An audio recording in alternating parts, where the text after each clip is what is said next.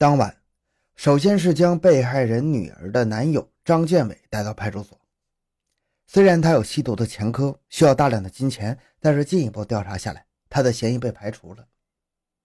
晚上十二点，对五角场地区附近十余家小旅馆进行清查，未发现嫌疑人员，反倒是抓住了一些卖淫女和嫖客。同时，被害人的一些亲戚朋友也都几乎逐一了解过了，基本上排除了作案时间，没有获得有用的线索。晚上，在被害人家人的陪同下。侦查员又对现场进行了一次搜索，终于从吊橱的顶上找到了价值十四余万元的债券和存折。伴随着异常闷热的天气，时间的日历一下子翻到了八月十七日上午。侦查员沈启忠等人再次走到了正通路建新食品综合商店。朱老板，这两天是否又想起点什么？比如郭富狗经常到这儿买东西，双方谈起什么人和事儿？哦，不知道这个对你们有没有作用？刚想起来，在上礼拜老郭来我店里买香烟的时候，他问过我这段时间是否看到过小丑明，还讲小丑明借了他三百块钱请人喝酒没有还。小丑明是什么人？干什么的？我只在老郭家搓麻将的时候碰到过他，只知道他曾经在菜场附近摆过地摊好像是。卖水产的郭耀培、小丑明杀人前科，刑事不久。难道如此重要的线索立即激起了大家的兴奋点？案件马上就要破了！不知道谁叫了一声，指挥部内气氛一下子活跃起来。喂，队长吗？电话那头传来了侦查员陆国荣的声音：“我们已经找到郭耀培家了，但是郭不在家。”有人证实，案发前后，郭一直都在崇明，未到上海。刚刚还沸腾的会议室一下子陷入了寂静。后来，经过进一步的扩大范围，向他们了解到有谁到过郭家，并常向郭开口借钱的人时，他们又反映，郭耀培的侄子施炳兴在上海杨浦区森林公园边的职校内读书，他曾带人到过被害人家，并开口借过钱。而且案发时间他也不在崇明。好，你们继续留在崇明，进一步对被害人的郭的亲戚进行询问，看是否能再挖出一些线索。我们马上派人去查施炳兴的情况。现在学校放假，施炳兴不在学校。是在川沙的亲戚家反映，施曾来过，但是走了。施炳兴比较好的同学家也没有。各方面的调查情况都相继的反馈回来。这家伙到哪儿去了？越是找不到他，说明是件好事啊！一跑就露馅了，做贼心虚呀。胡旭英分析道：“队长，施炳兴来了。”就在大家谈论之际，有人说道：“真见鬼！说曹操，曹操就到啊！赶快询问清楚施的来意和行踪。”不一会儿就查明了，学校放假之后，施就在一个上海的一家公司打工。今天打电话给家里时，他的父母对他说，公安机关正在找他，让他主动上门说明情况。但是施炳兴反映，当时确实到被害人家借过钱，而且是和同乡龚涛、龚忠一同去的。于是，一批侦查员又围着龚氏兄弟马不停蹄地转了起来，很快就在他们家找到了两个人。一查又是空，没戏。被害人的二女儿的关系虽然复杂。但与其交往的不三不四的男朋友也没有作案时间，一一被排除了。被害人单位也没什么进展，重要嫌疑人郭耀培叔侄俩也都被排除了。八月七日下午，出去工作的人陆陆续续回来了。胡旭英看到他们沉闷的表情，就知道收效甚微。案件的侦查工作似乎陷入到了山穷水尽的困境了。看着大家有点低沉，得调动一下大家情绪。胡旭英说。嗯，我想大家也十分疲惫了。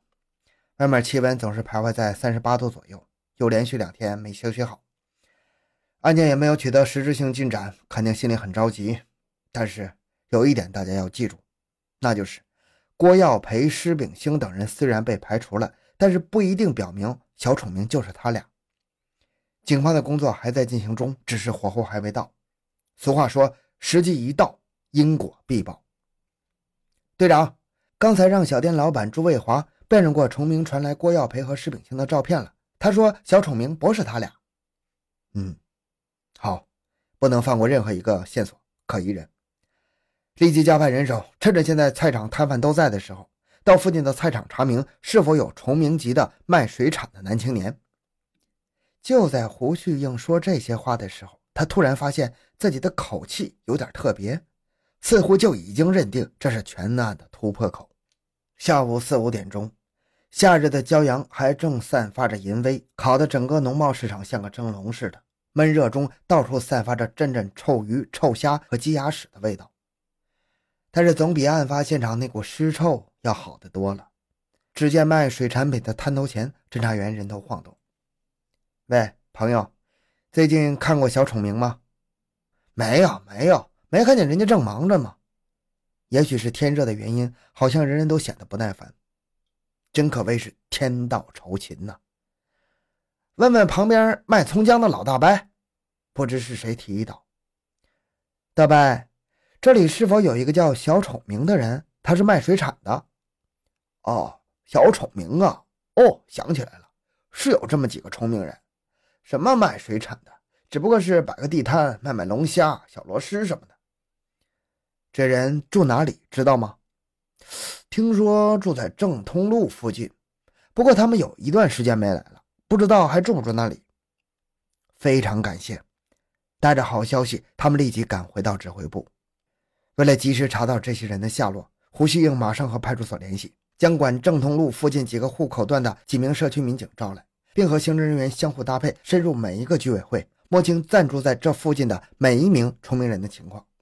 正通路二五弄居民会干部告诉侦查员，该居委会的邻房曾经有几名重名的男青年住过，并且也是卖龙虾、螺蛳之类的，可是他们于六月初就走了。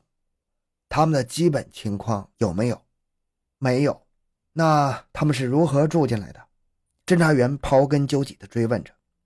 这房子以前老陆借给他儿子陆志求住的，当时陆志球带了几个男青年来住，做了几天水产生意之后，陆志球于今年五月份不住这儿了。这几个男青年是住到六月份离开的。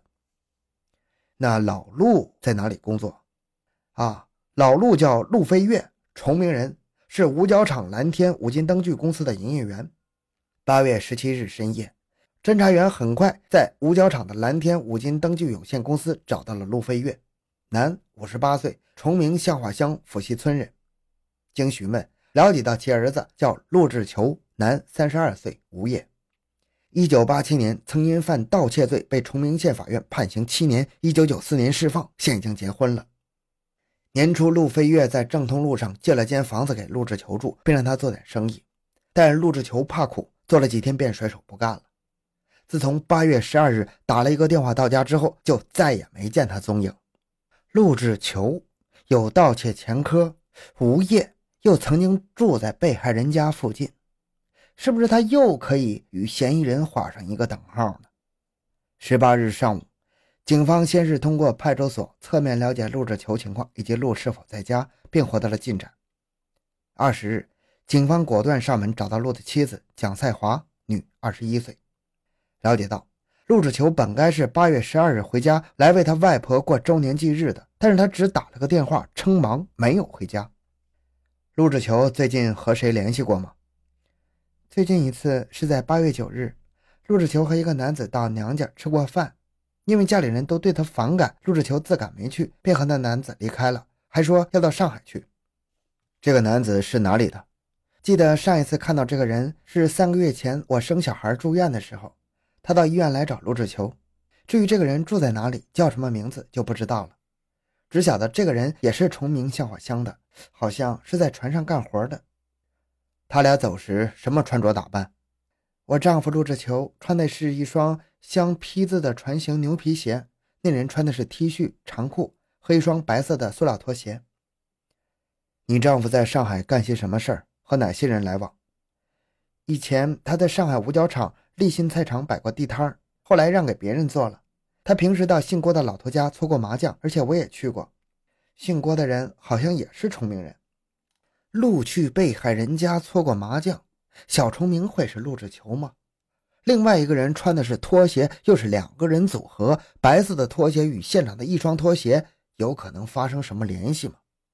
一连串的疑问齐刷刷地摆在了警方的面前，种种迹象表明陆志球有重大的作案嫌疑。毫无疑问，当务之急就是立即找到陆志球，查清另外一个男青年又是谁。